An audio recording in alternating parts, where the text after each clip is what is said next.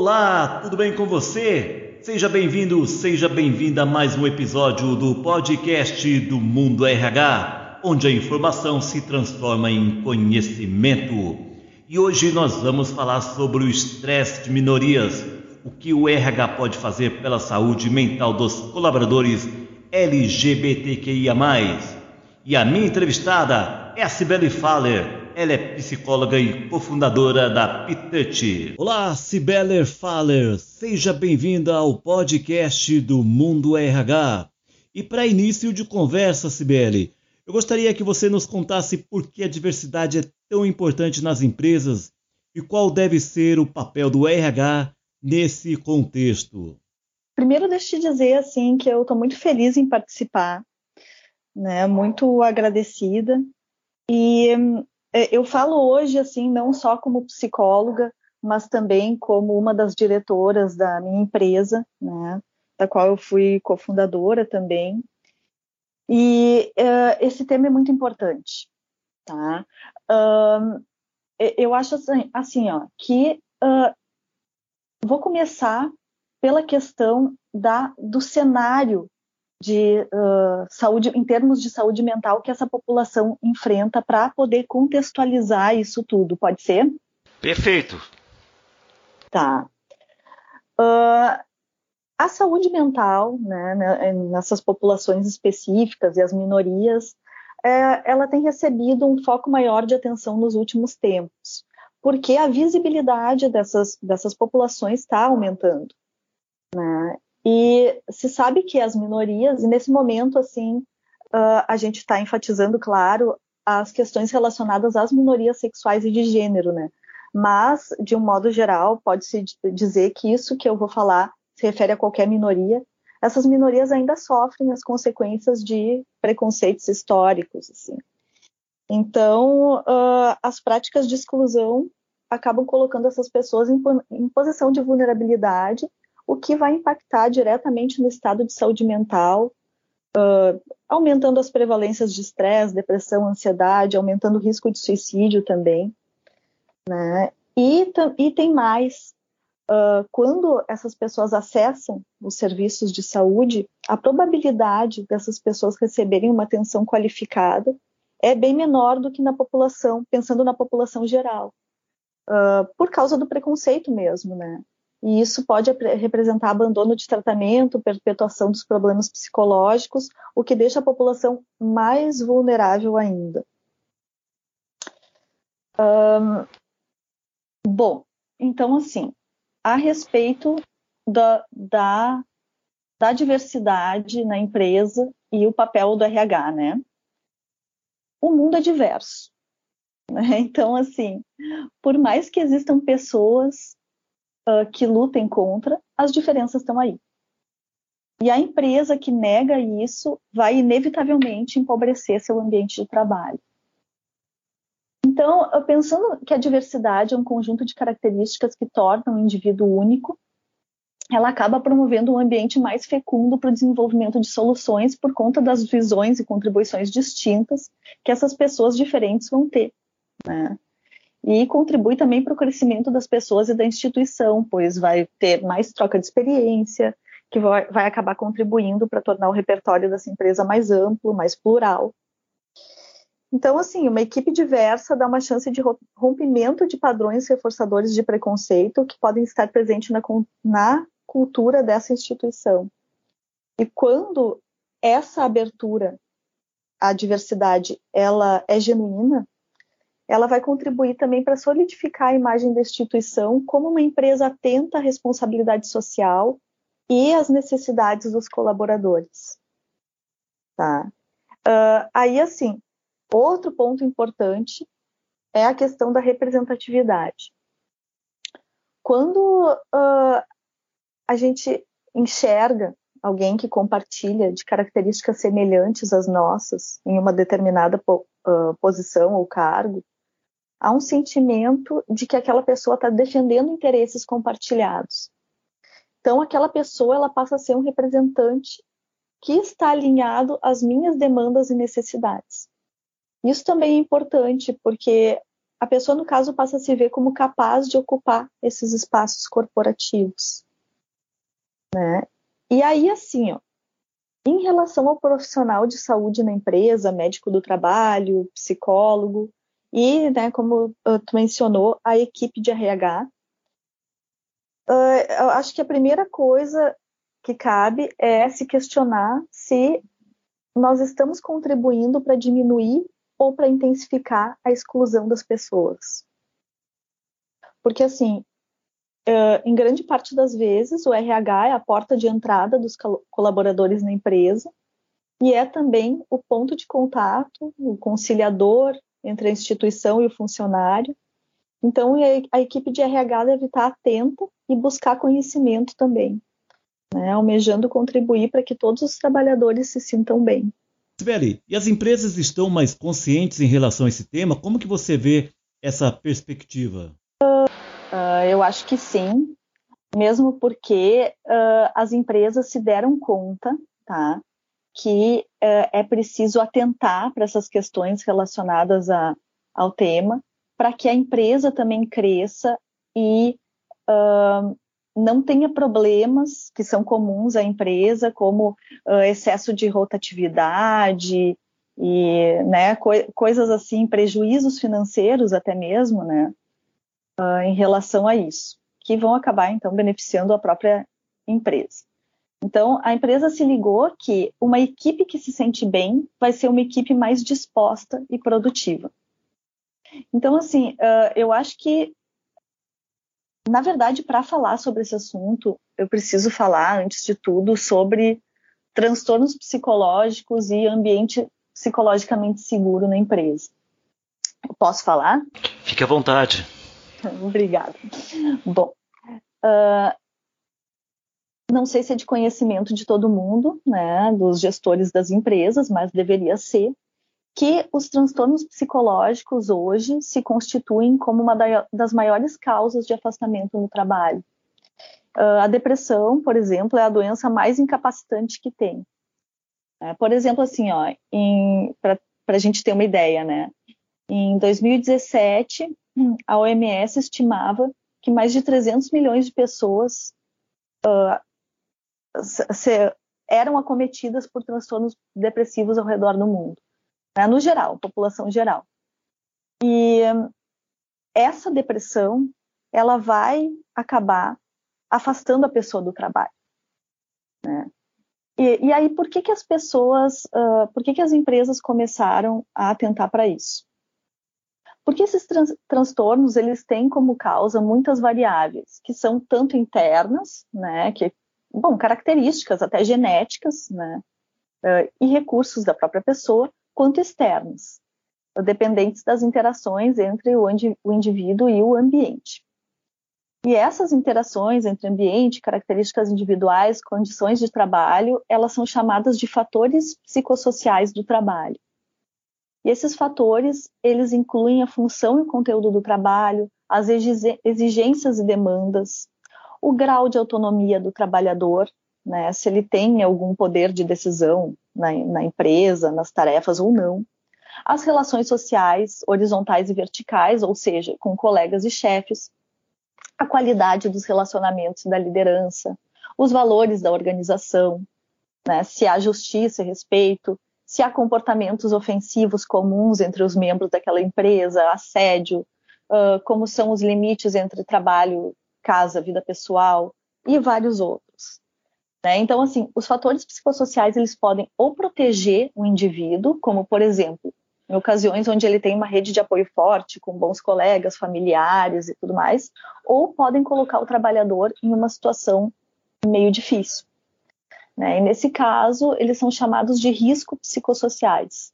Porque, uh, nós, nós estamos muito acostumados, assim, nas empresas, principalmente em empresas grandes, indústrias, uh, a haver muita atenção para os riscos uh, psicossociais, para os riscos químicos, físicos, biológicos né, do trabalhador, e só agora as pessoas começaram a se movimentar a respeito dos riscos psicossociais, justamente porque viram que tem um impacto grande, né? Uh, então, assim, nos riscos psicossociais, essa interação entre o conteúdo do trabalho, a organização e gestão do trabalho, as competências e necessidades dos trabalhadores, elas vão influenciar de forma negativa o desempenho no trabalho, a satisfação no trabalho e a saúde do trabalhador como um todo. Né? Isso quem fala não sou eu, é a Organização Internacional do Trabalho. Né? Uh, e aí, assim, esses riscos psicossociais, uh, excesso de atividades, falta de autonomia, comunicação deficiente, falta de solidariedade entre os colegas, empobrecimento das relações interpessoais no geral, eles vão desencadear ou agravar problemas como uh, os episódios depressivos que eu mencionei anteriormente, estresse pós-traumático, fadiga crônica, transtornos por uso de álcool e outras drogas, uh, síndrome de burnout, esgotamento profissional e essas coisas. Né?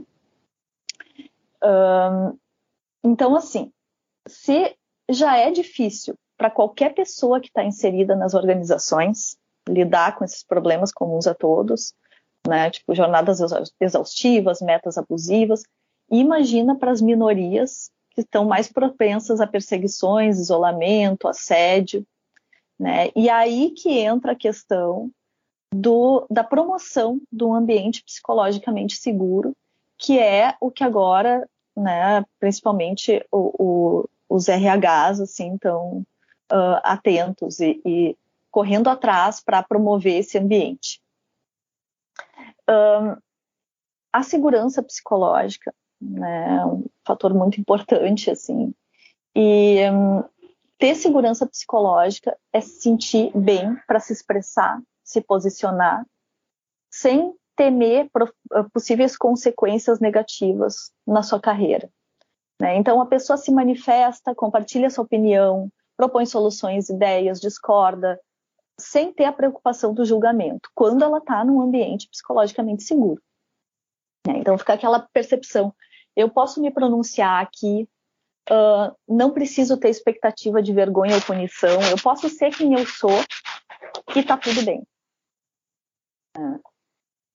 Uh, então, como eu falei, assim, isso acaba sendo uma meta dentro das grandes empresas agora, porque esse tipo de ação não diminui somente o mal-estar do colaborador, tá? mas a rotatividade, os prejuízos financeiros da empresa, porque a, as pessoas vão se sentir bem para focar no trabalho e produzir. Né? Então, assim, uh, para propiciar um ambiente seguro no sentido psicológico, é preciso considerar esses grupos específicos da população que estão mais vulneráveis ao preconceito, pensando em soluções específicas para esse grupo. Ô Sibeli, em termos de saúde mental, qual é o cenário que os grupos LGBTQIA enfrentam? Pois é, em termos de saúde mental, né? Bom, a LGBTQ-fobia né, que é o ódio e hostilidade direcionados à população LGBTQIA+, está uh, com a violência contra a população. E é aí que tudo começa, né? Porque, assim, não existem muitas estatísticas oficiais em vários países, inclusive no Brasil, a respeito uh, da violência e da saúde mental dessa população. Tá? Então, a gente depende do trabalho de ONGs, outras organizações, para nos fornecerem alguma informação. Eu começo falando de um levantamento feito pela Fundação Getúlio Vargas em 2017, com base em denúncias recebidas em uma plataforma justamente para denúncia de violação de direitos humanos. Tá? Uh, esse estudo revelou que 35% dos denunciantes sofreram violência psicológica, ou seja, ameaça, bullying, humilhação, e 21% de violência sofreram violência física. Já uh, a pesquisa nacional sobre o ambiente educacional no Brasil né, traz uns dados de 2016 bem preocupantes, né, que reportaram que 73% dos estudantes LGBT QIA+, já sofreram agressão verbal, sendo que 59% sofrem regularmente essas agressões. fazendo com que eles percam a motivação de frequentar a escola, faltando pelo menos uma vez por mês por conta disso. E que, então, adolescentes lésbicas, gays e bissexuais têm cinco vezes mais chances de cometerem suicídio do que seus colegas héteros. Por que, que isso é importante? Tá? Porque a gente vê que, uh, na verdade, a questão da saúde mental né, nessa população, em todas as populações, na verdade, né, se constrói desde muito cedo tá? Mas que essa população tem um prejuízo desde muito cedo na sua saúde mental, por conta do ambiente e do preconceito. E isso vai lá impactar depois nas relações de trabalho, uh, na, né, na relação com seus pares, na sociedade e tudo mais. Uh, a, a questão da violência né, uh, é, é, algo assim muito alarmante porque a cada 20 horas morre uma pessoa LGBT no Brasil por causa do preconceito, né? entre assassinato, em sua maioria, e suicídio. E a situação das pessoas trans é ainda mais importante, mais preocupante, porque elas são mais marginalizadas ainda, né? Tanto que uh, quando, quando a gente vai buscar esses estudos e tudo, nós não encontramos muitos sobre, é, né, se fala ah, população LGBTQIA a mais, mas só normalmente só se fala de gays, lésbicas e bissexuais e as pessoas trans ficam marginalizadas mesmo dentro dessa população, né? Quando a gente está falando dessa população. Então, elas sim uh, são mais propensas a sofrerem violência. As mulheres trans têm uma expectativa de vida de 35 anos, sendo que a expectativa de vida do brasileiro é de 76 anos, né? E, e aí isso impacta muito na, nas questões emocionais. Essa população vai ter mais depressão, mais ansiedade, mais estresse e vai ter mais comportamentos su suicidas e para-suicidas também. Né? E aí, quando se trata do ambiente organizacional, pode-se dizer que a empresa reflete os valores da sociedade, reproduz comportamentos, o que vai uh, propiciar que essas pessoas continuem sofrendo essas violências no ambiente organizacional e continuem fazendo essa manutenção desses transtornos mentais, né? Sibeli, e como que a tecnologia pode diminuir esses efeitos na saúde mental desse público? Olha, se por um lado, né, a interação no ambiente virtual pode propiciar um, des um desgaste maior para essa população, para todas as populações, mas é para essa, né, especificamente, também pode gerar mais contato com informação, troca entre pares através de fóruns e redes sociais, uh, possibilidade de usufruir de ferramentas de apoio, como psicólogos online, né? Porque já que uh, a, a, dificuldade no acesso a, a, profissionais de saúde é maior nessa população, agora com uh, essa, né, essa possibilidade, assim, fica um pouco mais fácil também. E é possível também usar a tecnologia e principalmente né, as, as empresas assim para fazer avaliações, monitoramentos em saúde mental que podem ser feitos com esses recursos de tecnologia e análise de dados mais automática também, né? Porque agora a gente tem esse recurso. Então eles são muito úteis para as empresas que desejam diminuir os impactos de qualquer evento nocivo na saúde dos colaboradores, principalmente das minorias. Ô Sibeli, e como que a Habitat está inserida nesse contexto? Uh, nós, na Habitat, nós preconizamos que uh, a empresa deve adotar um ambiente psicologicamente seguro e deve rastrear os riscos né, uh, no, no ambiente de trabalho o, o, que, que, o que, que eu diria, assim, né, uh, para as pessoas, para as equipes de RH, para os gestores de empresa, e que a gente faz também na empresa, né, na nossa empresa, na Habitat. E que a gente pode também ajudar a promover né, essas, essas questões dentro da empresa. O primeiro ponto é a educação. antes da educação da equipe, é preciso trabalhar na autoeducação, na abertura para o aprendizado de tópicos que antes eram desconhecidos pela pessoa. Uh, sei lá, vou dar um, vou dar um exemplo, tá? Esse dia, esses dias nós estávamos conversando dentro da Bitouch e um dos integrantes disse não saber a diferença entre orientação sexual, identidade de gênero, expressão de gênero. Ou seja, a pessoa ela estava mostrando uma abertura, né? Ela estava querendo saber, mas ela ainda não sabia nada a respeito desse universo. Uh, eu estava falando no tema e essa pessoa se deu conta, olha, eu não sei. Então, nós precisamos buscar informação, estarmos abertos a apontamentos, né? Ó, oh, aquilo que tu falou uh, não está certo, uh, vamos corrigir esse comportamento, reconhecer erros, corrigir seu próprio comportamento antes de propagar a informação a outras instâncias da empresa. Isso aí, né, começa, começa tudo por aí. E aí começar a colocar em prática os aprendizados, né? Uh, no caso, por exemplo, ah, das pessoas trans, uh, chamar pelo nome social, usar pronomes que aquela pessoa gostaria. Então, assim, colocar em prática, né, uh,